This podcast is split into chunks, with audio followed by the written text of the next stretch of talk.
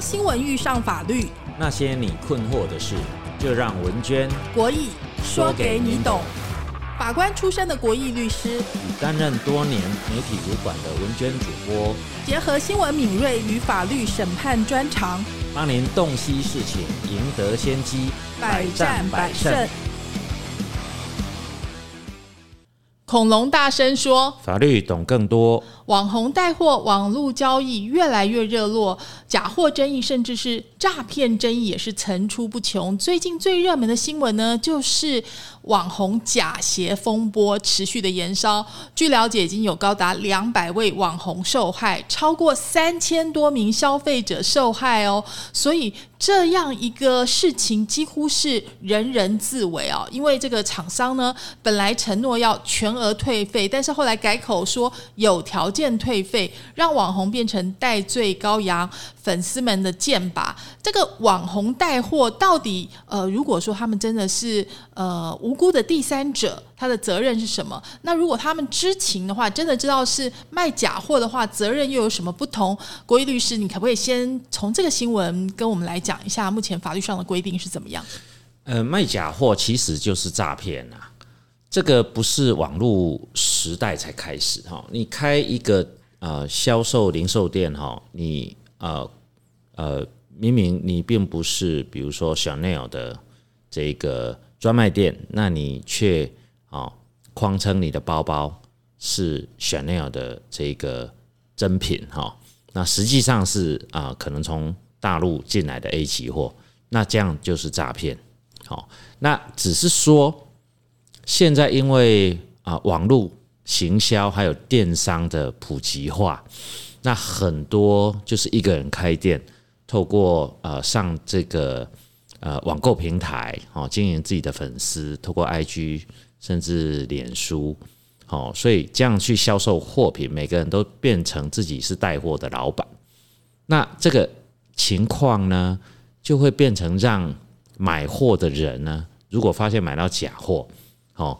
呃，就不像你可以大大大就拿着假货回去销售的店哦，去跟他理论哦。我们常常在网络上买的就不知道卖方。那当然，如果是网红的话，哦，也许啦还找得到这一个人哦。所以呢，其实呃，网络交易呢，诈骗哦，这个是很难去预防的啦。那相对的嘞，我我我我认为啦，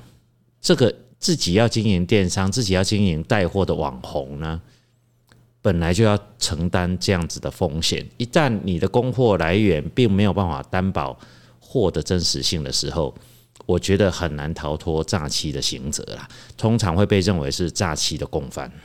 就连这一次，因为这些网红都说他们都是无辜的啊，因为是厂商给他们的保证嘛。这个世界呢，文娟来帮大家整理一下，就是说，因为大家应该知道，现在有很多的网美啊、网红很喜欢在网络上面分享自己的穿搭嘛。那其中呢，有一双非常知名运动品牌的这个球鞋，在市面上根本是一鞋难求哦。结果呢，没想到这些网红网美开团呢，居然尺寸非常的齐全哦，所以消费者就觉得很开心啊，想说是自己喜欢的网红又这么有知名度，应该没有问题哦，所以呢。他们就买了，就买回来之后呢，就觉得哎奇怪，它的样子啊，跟这个 logo 啊，都跟他们自己平常买的这个知名运动品牌有不一样的地方，所以呢，他就花了钱，使用了付费 A P P 一个验鞋的 A P P 来验鞋啊，要花八十九块台币，然后鉴定结果呢显示是假的，然后呢，这个新闻呢就已经在这个讨论版上面。燃烧起来了哈，然后就有很多很多的网友都附和说有啊有啊，我也买了，而且不止一个网红。后来大家一查才发现一百多个网红啊，而且现在就像文君刚刚讲的，这个受害者已经高达三千位。但是这个争议的点呢，是说那个厂商自己本身是说，哎，你也不能说验验货 A P P 说是假的就绝对是假的，厂商一直强调他们是真的真品平行输入啊。然后他们网红更气，网红就是跟厂商说厂商。刚告诉他们是真的，那这些网红因为很多人嘛，将近快两百个，所以每个人的处理方式不同哈。有的人呢，就是默默的把这个开团资讯。移开哈，不表态。但是有的非常积极处理哦，向粉丝道歉，而且还公开跟厂商对话。那这里这个国义律师刚刚有谈到说，网红的责任其实是有的，就算说网红自己也不知道是假货的情况下，他也会被当做共犯吗？诶，我想哈，这个可能要先厘清一个事实哈，就是说，诶，我们如果以最近报道的这个消息来看哦，因为到底他卖的货是不是假货，我们并不知道哈，因为这一个还没有真正经过检调起诉跟判决。好，那厂商如果销售的货品哈，确实是原厂，只是说没有经过国内的代理商取得的货物，那其实基本上不是不会诈骗啦。好，那只是说。通常你有代理商比较有保固的责任，可以去要求啦。哦，就像我们买宾士车啊，有人啊，他喜欢跟中华宾士买代理商的货，也有人呢喜欢找车商自己去国外自己进口进来，可是他还是宾士原厂制造，这样子啊，其实不管是代理的人或者哈这个协助销售的那一个车商，都不能够说有诈骗的问题啦。那同样哦，这个鞋。好，也存在这样有一个好有一个空间呐，哈，也也就是刚刚文娟讲到了真品平行输入，哈，就不能说是假货，那只能说它不是经由原厂授权在台湾销售的这一个厂商啦。网红确实是不知情，他们也是受害者，就是很多人认为他也是被骗了。那这样子还是有可能被视为共犯吗？就是他不知情的情况之下。帮这些厂商卖了假货的话，会怎么样？哎，不知情当然就不会成立诈欺犯罪嘛，因为犯意的联络一定以故意为前提啦。但是哈，通常在刑事的认定上哦，这个叫做主观构成要件的犯意认定哈，通常还是要去证明说自己有一个信赖的前提在那边，而且被检察官所接受了。倒也不是说我说不知情就不知情，我认为这个有极高的风险。那退而其次，哈，刑事责任即使他可以啊，不用去负共同诈骗的刑责，我认为哈，他卖假货一定要负民事赔偿的责任呐，因为这一块哈，我觉得呃，他没有尽充分的注意去审审视这个货物的真实性，销售出去，那绝对有过失啦，那有过失就要负赔偿责任，他对于消费者还是要负责。嗯，那如果说是刑事的话，大概呃可以。判多重？那民事的话赔偿又可以？哦，刑事诈欺罪就就是三百三十九条嘛，就是五年以下有期徒刑。那如果说被认为跟厂商好一起啊共同犯之，用网络来行销犯的话，那会到七年以下的罪。啊，七年以下的罪比较重要的不一样，就是说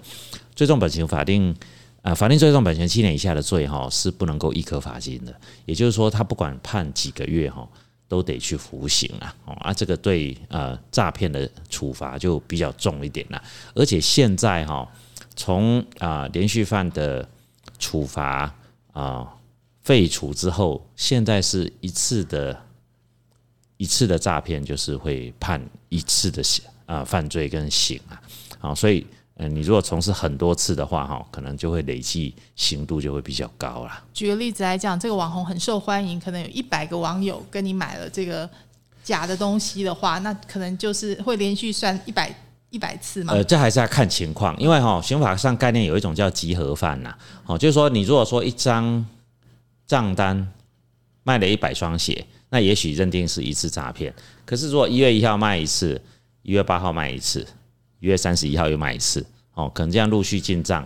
可能就会认为哦是多次的诈骗。也就是说，哈，这种诈骗哦，其实现在的刑度都趋严了，当然没有严到像大陆的刑法哈可以判到死刑，但是哈现在啊，这个真的都是刑事政策的方向啦啊，比如说像最近像酒驾啦，哦，像这个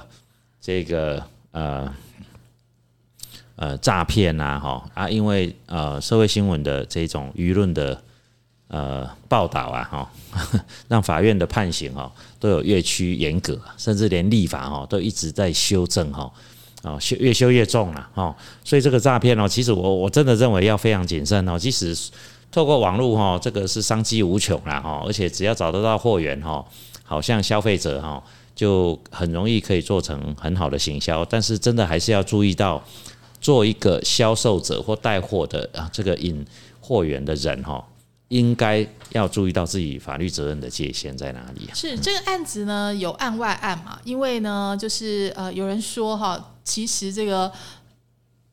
业者呢，他们只买了一双，所以有一双的证明。但是呢，他把它改成七百多双。如果确定是这样子的话，那业者犯什么罪？就是他拿了这个证明去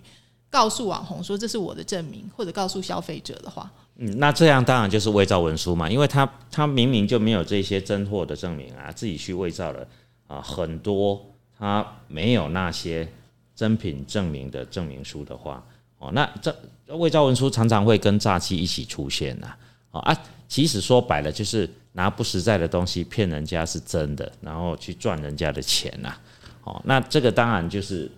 其实啊。这也是跟一般我们过往没有网络时代的诈骗没有两样，就像我们在以前在中华东路啊逛地摊，哦，也可以买到 LV 包，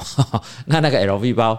当然就是假的嘛，哈，而且那比较呃像 LV 这种东西，我们当然在它专卖店以外的地方可以买得到，我们通常就可以有 sense 到说这是假货，可是很多东西不见得是这么啊有高的价值，或者说它的通路不见得那么有限。哦，比如说你买一支啊派克钢笔，或者说买一个 iPhone，哎，不过现在 iPhone 也是很多店都可以买得到嘛，哈，二手 iPhone，哦，如果是假的，哦，那就都是进入诈欺，好，那只是说现在网络呢，会让这样子的，哦，呃，销售的行为或交易的，哦，不实在哈，更频繁的发生了，那。更因为网络，你要找到这一个行为人哦，其实没有那么容易，不像哈，我我就啊跑到店里去啊，这个要求退费啊，这个比较容易嘛，啊或者说去去讨公道哈。那网络啊，尤其大家都说现在 FB 什么呃一夜式的这种销售广告，通常就是诈骗的源头嘛哈。你买了之后，也许真的到货付款，可是付了打开才发现，哎。里面不是 iPhone 啊，里面可能是，啊，也未必是砖头啦。好，可可是它可能就跑出来一只是一只很很 low 的哈，这种白牌手机。哎，这个我真的常常看见哈，就是一页式广告，它通常会是怎样？就是它会搭热潮，比如说最近很夯的某一个凤梨酥啊、蛋黄酥，正在很多人排队，他就突然抛一个东西出来说，哎，就是这一家排队商品，这家店的新产品。然后呢，呃，比如这是一家凤梨酥的名店，他就说：“哎，我这是这家店的蛋黄酥。”然后当你 click 进去呢，根本就不是到那家名店，而是到了中国大陆厦门的某一个 网址。然后呢，哎，你会收到，你会收到那个蛋黄酥，但是那个看起来是非常可怕的、非常可怕的蛋黄酥。对，所以这是一页式网站常常发生的。所以，我我觉得消费者大概就像那个电话诈骗嘛，一开始大家不熟的时候很容易骗。对。但是现在你已经被骗多了，你就会知道。对，而且而且我我觉得网络交易一个呃也也不太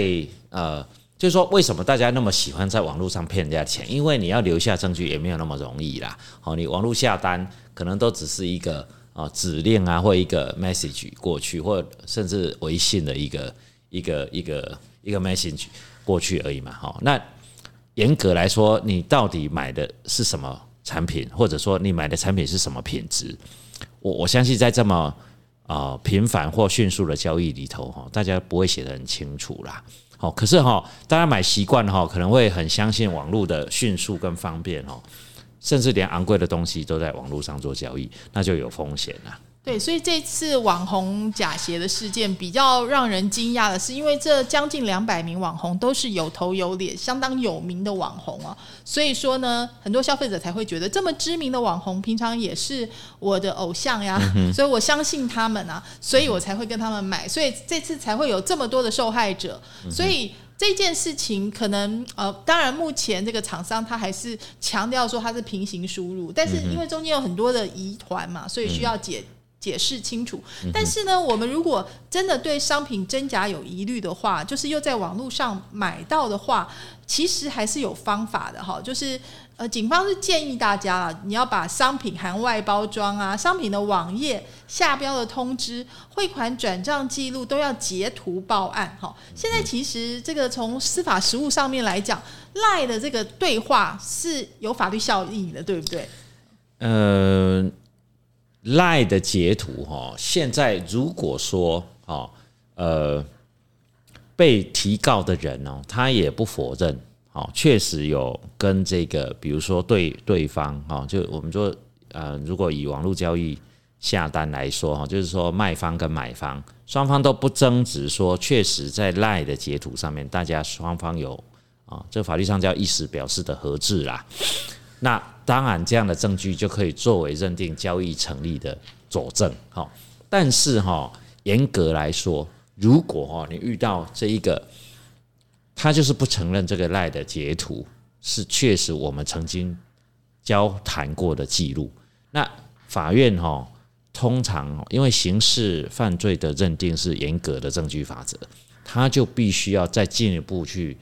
调查说。这个赖的截图真的是手机里面最原始的那个交易或通话记录吗？那甚至哈，即使哈手机里面有这一个对话的哈交易记录，那有没有被改变过呢？其实现在要改变这个都不是很难的事情。你看哦，连照片的脸哦都可以转贴别人的脸上去了哈。上一次我们讲的 deepfake 是不是？那所以要去变动这些，哦，这些呃交友软体哈，这些社群软体的对话记录，把它印出一张纸，然后加以变动哦，其实是不会是很困难的事情。所以一旦是进入比较，哦，就是说重大的犯罪的认定上面哦，其实这样的证据哦，有可能会被动摇啦啊。但是基本上如果说哦，这个卖的人啊、买的人都同意说啊，我们曾经对于这个交易做过这样的对话。那当然，这个就可以作为那个交易成立的基础了。哦，所以说，其实平常就算我有赖截图啊、汇款转账记录这些截图，也没办法百分百。我我觉得这个当然还是要做收证啦。这个只能够说哈，你去警察局报案或去检察官那边告的时候，检察官不会认为说，哎，你是不是神经病或无中生有？我就是说，你确实经历了某一些你认为被骗的一个过程。那你提出你提告的佐证，哦，也不会被挡在那个检察官哦或警察局提告的门槛之外啦。否则你什么都没有，你要跑到检察局去告说你被某某人骗，这个检察官他通常哈侦查案件哦，他会先立一个我们叫他字案呐，他就是你我他的他，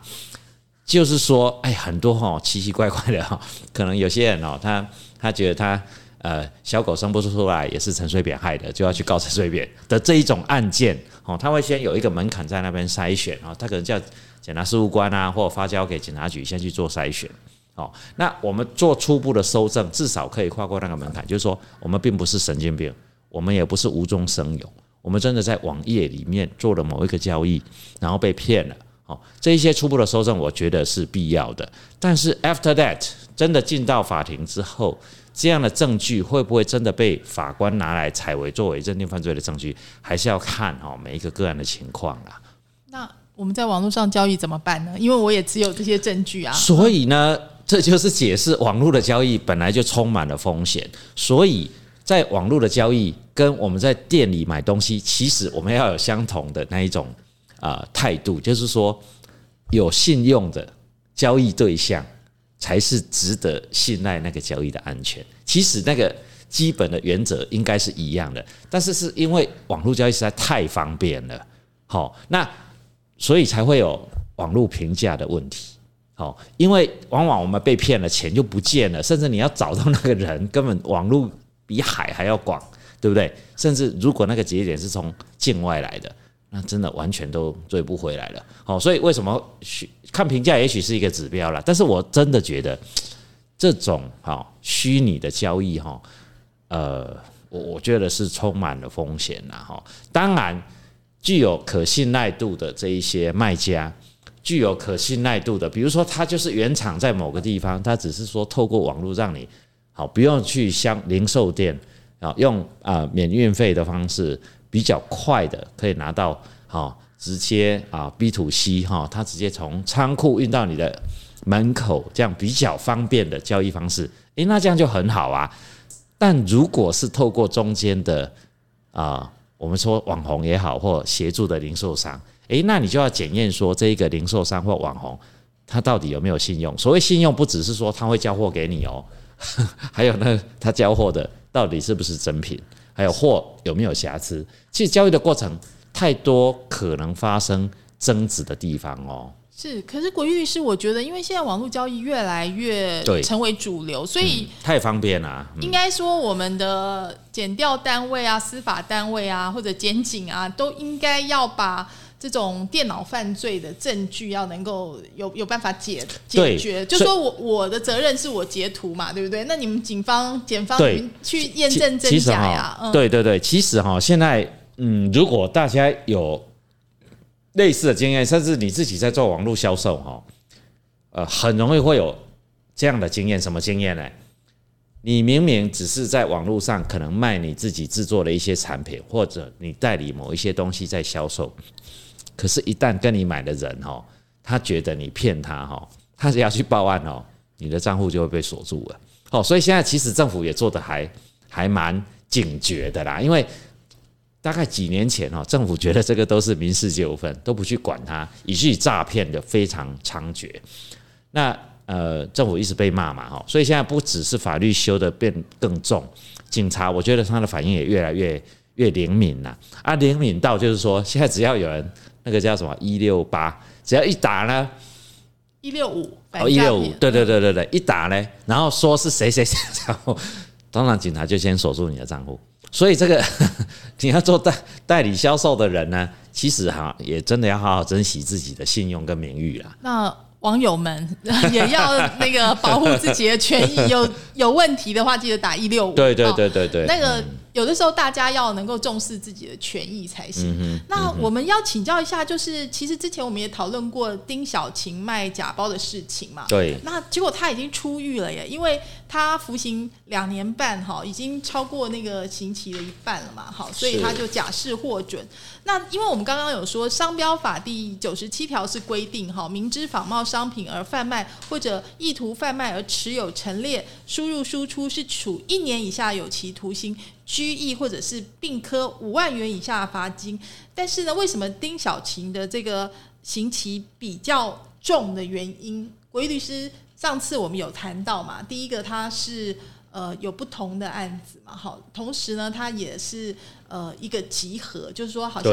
这个案子有他妈妈去帮他这个交货等等，对对对，就是他就变成已经是三人以上，而且利用网络来呃实施诈骗呐，哈，所以就变成比较重的诈欺罪。那呃，同时他当然卖这个仿仿品哦，就是一定会侵害到正常的商标嘛啊。通常啊，应该是说哈，现在法院在量刑对于这种诈骗哈，那一旦进入三人以上，其实后来修法哈，把诈欺罪哈。呃，有共犯三人以上加重处罚，还有透过网络的方式去犯的哦，呃，其实原始是要针对那些诈骗集团啊，哦，可是呢，现在就变得很广哦，就是说，只要你在网络上犯呐，哦，或者说你们的共犯啊，就是共同实施或共同经营的人有超过三个人以上，可能都会变成有七年以下的。哦，就是我刚刚讲到，它它最大的意义是在于说，因为它的最终法定刑已经超过了五年，所以怎么判哈都会不能够用罚金的方式去解决啦。而且现在哦，基本上对于诈骗啊，就像我们刚刚讲的，这个刑事政策的转向啦，就是说像诈骗啊、酒驾啦，哦或酒驾致人受伤、肇事逃逸啊，现在法官大概都不敢轻从轻。轻度去量刑啊，都会从中度量刑，所以呢，他七年以下，他判三年半，量若又大，累积起来的话，我我看大概就要坐一阵子牢啊。对他，但他已经这个假释出狱了嘛，，那假释是另外一个问题啊。那因为现在监狱都盖得不够嘛，所以 虽然法官 会冲突量刑，但是呃也也是鼓励啦，鼓励他在监狱里面，如果说呃表现得很好，而且他可能没有什么不好的前科啦。好，就比较早哈，就可以到外衣间啊，或者说啊、呃，通常都超过一半哈，大概就可以开始申请假释啦。哎，所以他好像也呃关一半多一点而已嘛，哎，就就可以回到自由之身。可是假释期间呢，他就不能够再犯罪，再犯罪就会有被撤销假释的风险呢。是，但是呢，我们刚刚讲现在是与时俱进嘛，所以说我们开始对于网络假货这件事情越来越重视。不过有一个新闻呢，很多网友觉得有一点 不是很公平哈，就是那个七百多万买的爱马仕包，竟然都是假货。好，因为有消费者呢，他前年从评价五星的专业代购卖场买十五个卖爱马仕包，大家应该知道爱马仕包不是有钱就买得到哈。它有一个 waiting list 哈，就是你通常呢要成为这个专柜的忠实顾客，不断的消费，然后你就可以排进去那个等候的这个名单中间。然后呢，通常你要买的够多，等的够久才买得到啊。所以呢，很多人就干脆他就上这个代购网站去买嘛。好，那这个花了七百多万买了十五个爱马仕包，但是这个消费者呢收到以后觉得哎品质有瑕疵哈，所以呢报警送鉴定。确认呢，这真的是仿冒品，所以呢，他向六名卖家提告，但是被告辩称呢，诶，我的个资遭盗用，或者呢是我出借账号给别人啊，否认卖假包。检方认为，诶，罪嫌不足不起诉，诶，所以这消费者是完全没办法接受，将申请再议。这个是不是国义律师？你会觉得一般的人也会觉得，诶，怎么怎么会这样不起诉啊？不起诉的原因，哈，应该不是说卖的是不是假包啦，应该，呃，到底是不是这六个人卖的？好，那这六个人的说法是说出，如果从新闻报道的内容啊，因为不起诉处分书不一定会公开了哈，我们也没有办法去 confirm 说他那个不起诉的理由。不过从报道的内容来看的话，应该这六个人哈，后来追查，并不是他们在卖，或者说他们收钱呐。哦，那这六个人的说法当然是说他把账号给别人，哦，这有一点点像哈诈骗集团哈把账户、金融账户出借给诈骗集团，哦，但是呢，因为他的行为跟诈骗的密接关联哈，没有像金融账户这么密切，所以基本上现在哈，如果说网络账号被盗用或者网络账号借人家使用。因为基本上哈，网络的账号并不像金融账户这么直接，金融账户就是要拿来收钱嘛。那网络账号有可能是要聊天、交友或者只是社交哈。那有没有作为一个某一个 ID 类似的地位去做贩卖？有可能，但不绝对是啦。所以检察官在这边可能采取比较严格的解释哦。我认为啦哈，所以他如果说查出来这一个。网络的账号并不是真正销售的人，那个被盗用也好，或出借也好的这一个人，就不会被认为进入诈骗的这个共犯的主体里头啦。那大家当然就是会想说，哎，那这样是不是讲说就不是我就可以了？但是我我是觉得啦，应该是真正的要去抓出来说，到底是谁收了钱交付假货的那个人，才是真正的诈骗行为人呐。哦，倒不是说提供账号的人。当然，如果日后调查出有充分的证据去证明提供账号的人对于在卖假货的这个人干什么事情知道的话，其实起码有可能会成为帮助犯啊。那这样的话也会有刑事责任啊。但是，一般我们常常做网络交易的人会觉得蛮不合理的，因为通常呢，你举例子来讲，这个是在虾皮嘛，哈，那所以呢是评价五星的专业代购，就是我们通常会觉得是五星，然后或者他过去的交易记录都是很好的，嗯所以我就会跟他买嘛。那现在的状况是说，哎，结果你跟他买，他确定是假货之外，而且呢，就是检方居然认为说这个人。因为不是他，就是这个账号是别人的账号，他拿来用而已，这样就没有责任。好像从一般的消费者的角度，会觉得这个保障太少了，或者说觉得不是太公平。就说，诶，当然。呃，国义律师是提到说，检方会从严判定这件事情，但是呢，呃，我们一般的人会觉得花大钱买到假包，提告却求偿无门，哈，对检方侦查结果是没办法接受的，所以这个消费者也申请在意嘛，因为他毕竟买到假货是事实啊，而且背后一定有集团在操操控嘛。对我，我觉得不会求偿无门啊，而是说你针对这个出借账户的人，哈，没办法追究他的责任而已。那球场要去球场谁真的卖包的人哦？那这个分两种，一种如果说是被盗用的话，被盗用那根本那个账号的使用人他无无力可以防范嘛？哈，那那你那那如果出借的话，出借的话，那当然出借就一定查得到借账号的那个人是谁。所以你是不是要证明说你的个资为什么会落入这个假卖家的手中啊？或者如果说就是出借，当然就是你可以说一句我不知情就 OK 吗？嗯，对啊，这个通常检察官、电信警察会去呃呃上那个伺服器，或者要求，比如说虾皮啊或 Line 啊的公司去提供，看有没有被盗用的情况啊。这个因为呃，因为还是要积极的证据证明说这一个账号的人代表后面申请账号使用的人确实有去做销售的行为，倒也不是说，因为他毕竟不是 ID，不是身份证，它只是在交易平台上面的一个一个代号吧。哦，那这个代号其实它的管理当然不像我们公权力这么严格嘛，他不会说你这个人你只能有一组身份证字号，你只能有你这样的身份呃出生年月日去代表你这一个人哦，是呃那个叫什么自然人凭证。没有没有没有，我们现在网络交易全部都是私人的平台。那私人的平台，它要如何管制？它是严的、松的，还是说一个人可以申请十个账号？这通通国家都没有办法去管理它。那你自己要进入那个交易的平台，当然就心中可能要有这个风险。不过，如果报案你买到假货，确实是被骗嘛？报案之后可以指向。查到到底谁真正的去销售这个假货的话，那那个人当然是诈骗。警察、检察官一定会协助你去抓到这一个人是谁。好，那卖的那个账号的使用人只是一个方向，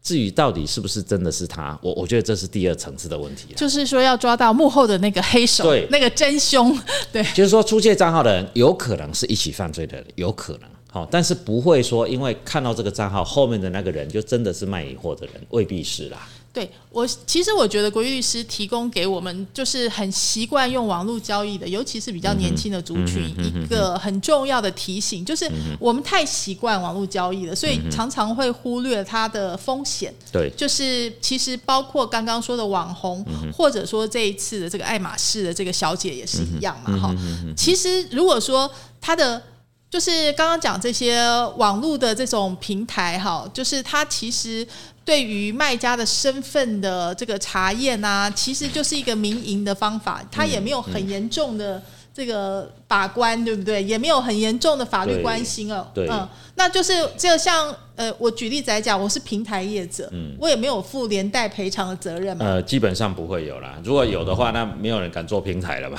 对，所以说大家只能骂说哦，淘宝网是假货的集散场。但是，但是如果淘宝网必须要跟着负连带责任的话，那马云也做不起来啦。对，所以他说赔不完嘛。大家一定要知道，说网络上什么卖，什么都卖，什么都有，但是呢，也都是有风险的。哈对你去对搜狗买到一个假货，你不能要徐旭东搜狗出来赔你钱，他只是设一个柜给你，给那个厂商卖东西啊。对啦，法理上是这样说，没错啦。好比说，呃，就算是专柜自己本身嘛，如果你跟这个很大名牌买到了瑕疵品，你也会去找那个名牌本身去求偿嘛，你不会跟百货公司来求偿。但是一般来说，百货公司它就不会让假货进到它的卖场里面嘛，它就会是真真正的专柜在里面设柜嘛。就算是这个花车特卖啊这些，他们也都会对厂商比较要求啦。一般来讲是这样。应该百货公司它会承担一个，就是说它允许设柜的那个 quality 的问题啦。他如果让一个呃名不见经传，那竟然会销售假货的厂商进驻的话，那他可能会呃久而久之，消费者会对他的呃 trustee 就是产生质疑啦。但是直接的买卖销售呃。呃，卖家应该还是以那个厂商啦，他自己去承担那个法律的责任啦。其实说起来还是商誉自己本身啦就是诶，我相信这个百货公司，它都是大牌精品入驻，那当然是真货嘛，对不对？所以它就算有花车特卖，我也理所当然认为说是这个真品打下来的折扣之类的，它不太容易会有假货，一般是这样。但是就是刚刚国玉律师提醒的，如果真的买到假货，你也没办法跟百货公司求偿哦，你要应该是看跟你发票的出出卖人是谁啦。对，就是跟那个专柜来求偿。对，所以说，同样的道理，其实我觉得我们看网络上面跟他买东西的人，才是真正你要去呃追的那个人嘛，对对不对？对像最近其实呃有一个网红的例子，大家应该知道连千亿跟另外一个。专门踢爆网红的这个勾二，他们有一个、呃，算是呃唇枪舌剑吧，哈，就是这个勾二踢爆说这个连连千亿也是卖假货，甚至说这个 NFT 哈，他也是呃用。呃，调啊咖这个画起来哈，价格，但事实上呢是卖不出去。那连千亿就反咬回来，就说呃，勾二自己本身有很大的问题啊，也说他的 background 之类的哈。当然，这个案子可能持续在进行中，我们不不去针对这个案子做讨讨论。但是我想说，有几个法理上的问题可以请教一下国玉律师哈。就是如果说呃我是网红哈，然后呢我在直播卖货的过程中间呢，我就作假，我就说诶。第一个，这个东西是假货，那我的责任就跟前面那个卖假货的人都一样。嗯但是有一种状况是，我化修把这个价格把它捧高，就是呃，好比说我我我呃我我专门卖劳力士跟这个贵的东西，就是用很低价能够卖掉。但是其实呢，我下面有一堆调阿咖，就是我只卖给我调阿咖这些 好康的，那这些真的灌水的烂东西呢，我都卖给真的消费者，这样有什么责任？我觉得这个会比较模糊哦，因为这个会呃有呃到底是行销手法还是诈骗？如果说这个卖出去的真的是假货，那当然一定是诈骗啊，这个一定是呃会有刑事责任跟赔偿责任。但是如果就是一个名不见经传，最常见就是古董字画，或者说所谓的那种啊、根本就是看起来好像没有实用性，但是却又把它讲的很很棒的那一些很特殊的产品啊，哦，那其实哈、这个会回到一个，呃，你愿意买的动机是不是因为旁边的人在化修？即使是化修，但是你自己愿意买哈，我们叫契约自由啦，哦，就是说一个愿卖一个愿买嘛。那至于价格高低，就是双方去同意，因为它好像如果说它没有一个标准化的，比如说某一款的劳力士表，它的价格一般来说是几十万，好、没有这样的一个客观的东西存在的话，你也很难去定性它说这样是诈术的使用啦。我举例来讲，很多网红的行销手法会用就是假装的嘛，他会用假账号来让这个拍卖感觉人气很多，好让假账号或者是自己可以控制的账号买到那些好康的东西，然后让真正就是有利润的这种。呃，我们说灌水的这种商品，就是真正的成交。就说，所以国义律师是认为说，这个如果灌水的商品很离谱，也许有这个责任，对但是前面那个部分就可能会被视为行销手法了。对，我觉得行销手法，除除非除非那个东西是，嗯，还是要看他怎么样去解释那个商品有没有进到诈骗啊，因为他法律上的解释叫做施用诈术使人陷于错误。那什么叫做诈术？哈，其实它没有一个很典型的标准的一个框架。那基本上，如果假的你把它说成真的，这当然是诈术嘛。但是你说我放在那边拍卖，找很多人进来装的好像很热络，这样会是诈骗吗？哦，这可能就有空间哦，这可能只是一种场景吧。呃，我都用机器人假账号来让我的这个直播人数增加很多很多。但是这并不涉及产品的 quality 的话，我觉得不会是诈术。那其实很多的购物频道过去也常常被人诟病是这样嘛，就说哎，这是最后三件哦，最后两件，最后一件没有了，其实后面一大堆，这也是行销手法嘛？这，样算我觉得不算是？我我觉得应该还不至于到诈术，因为到底要不要买，应该是你自己决定。呃，这个产品的价格划不划算？当然，它是促使你一种动机，哇，再不买可能买不到这一个价格。诶，那这个叫做动机呀、其实法律比较不管动机。那我如果一定要找律师来，就是质疑这件事情可不可以，有没有空可以？质疑，但是我是觉得，呃，会被归到行销的可能性是蛮高的啦。就是不一定会呃成功。，因为因为诈术哈，它也没有那么容易成立耶。就是说，这只是你销售的过程的一种 promote 嘛，对不对？这个就跟你的店是放在东区中孝东路四段，还是放在一个青浦的一个 outlet，这是这是它价格就会不一样嘛，哈。那那你要说，呃，这当然不不完全一样了哈，但但是就是它只是销售过程的一种氛围的创造，它并不是去告诉你说这个产品本身价值或功能上的一些一个一个一个不实在。所所以，如果我只是营造说这个东西呃非常的热销哈，可能会被当做是行销手段的可能性有。但是我如果一定要法律上我要争到底，说这个也是有用诈术的嫌疑。哎，我我觉得刑事责任应该是不会成立，但是你可不可以去主张，就是说，哦，我因为误信你啊，宣传说，哦，台北市除了我这一颗卖掉，就很难再买到这样价格的第二颗。以至于我相信你的说法，我认为证明是法上有一种叫做错误啦，就是说我弄错了，那我就啊我不买了，好，我可以不买哦。那这只是说可不可以解除这个买卖契约的问题啦？嗯，哦，这个常常发生在比较高价值的，比如说像房地产的买卖，那这个。这个就是对对对对对对对，可是可不可以撤销嘞？这个叫做撤销我所谓的买东西的承诺啦。可不可以撤销哈？这要看那个错误的啊原因的大小，而且还要看哈这个错误可不可以归咎到买的人，还是说这个错误真的是？卖的人所造成的，好，所以这个 case by case，哇，这样很感觉有很多细节要注意。对，所以所以其实你如果是买一个一般网络上，除非这个真的是百达翡丽一颗三百万呐，哈，否则你为了一个几千块的东西要去要去增值这个哈，也不是说不可以啦，哈，这个法律概念上确实存在有这一个要件可以去挑战，但我觉得哈，通常如果说价标的价值没有很高的话，哈，很可能就都没有办法。因为你光进入诉讼，你的成本就很高啊，时间也会拖很长啊，甚至要找到这个人，哦，找到这个人，那除非你去告他诈欺啦，哦，那你说为了一个三千块的手表。我想警察可能不怎么理你哦。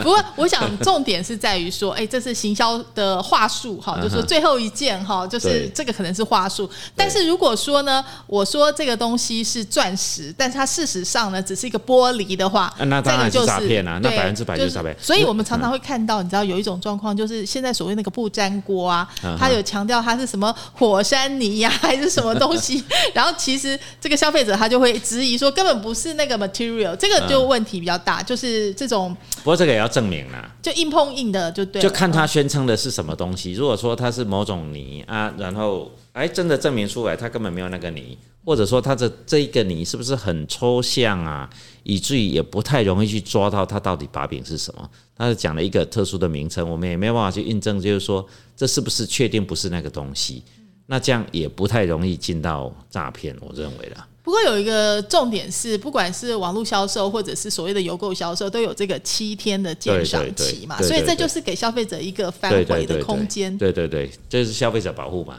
哎，这原则上都应该遵守了。可是吃的东西就不行。对啊，对啊，那当然了。所以其实网络上还是风险很大哈，大家还是要要懂得保护自己啊。尤其现在这个网红带货这个比例越来越高，我想这个未来这个花样可能层出不穷哈。那像这一次大家才发现，哇，这双球鞋可以卖三千双啊，有 两百个网红同步来推荐，其实是很大的一件事情啊。这个这个整个总总。金额也不低呀，呃，所以有时候